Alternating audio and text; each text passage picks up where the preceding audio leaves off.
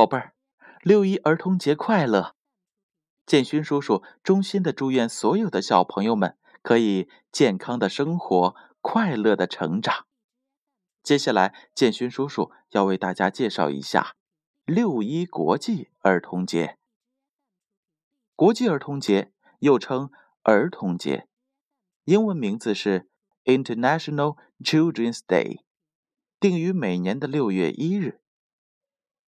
为了悼念一九四二年六月十日的利迪策惨案和全世界所有在战争当中死难的儿童，反对虐杀和毒害儿童。以及保障儿童权利，在一九四九年十一月，国际民主妇女联合会在莫斯科举行理事会议。中国和其他国家的代表愤怒地揭露了帝国主义分子和各国反动派残杀、毒害儿童的罪行。会议决定以每年的六月一日为国际儿童节，它是为了保障世界各国儿童的生存权。保健权和受教育的权利，还有抚养权，为了改善儿童的生活，为了反对虐杀儿童和毒害儿童而设立的节日。目前，世界上有许多国家都将六月一日定为儿童的节日。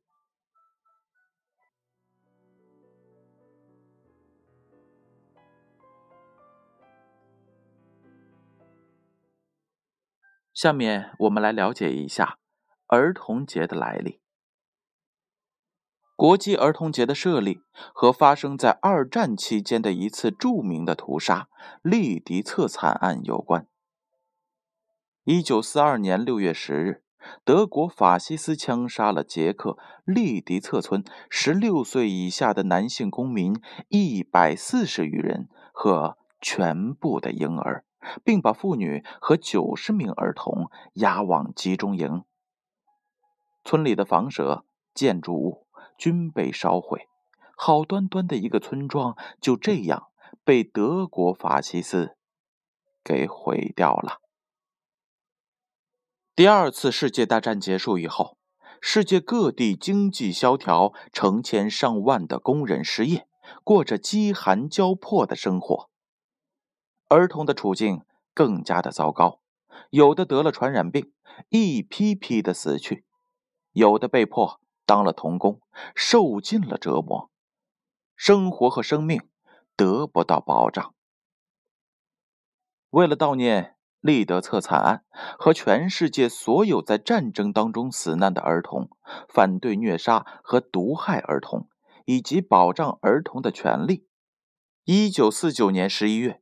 国际民主妇女联合会在莫斯科举行了理事会议，各国代表愤怒地揭露了帝国主义分子和各国反动派残杀、毒害儿童的罪行。为了保障世界各国儿童的生存权、保健权和受教育的权利，为了改善儿童的生活，会议决定以每年的六月一日为国际儿童节。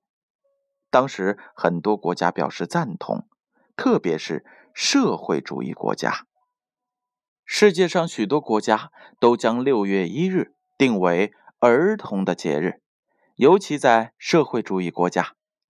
在欧美国家，儿童节的日期各不相同，而往往很少举行社会公众性的庆祝活动，因此有人误解为只有社会主义国家。才将六月一日定为国际儿童节。下面我们来介绍一下中国的儿童节。旧中国的儿童节又是怎样的呢？硝烟中的童年难免痛苦和悲愤，但苦难的童年也有明快和热情。中国抗日儿童团的建立。让那时的山里孩子也有了自己的节日——儿童节。不过，那时的儿童节是在四月四日。在抗日战争中，中国的晋察冀边区有数以十万计的抗日儿童团员，其中包括著名的抗日小英雄王二小，后来解放战争中的先烈董存瑞，还有更多儿童团成员经历了波澜壮阔的新民主主义革命之后，成为建设社会主义国家的骨干。老儿童团员回忆说：“到儿童节这一天，只要日本人不来扫荡，县里区里就都要组织活动，开大会。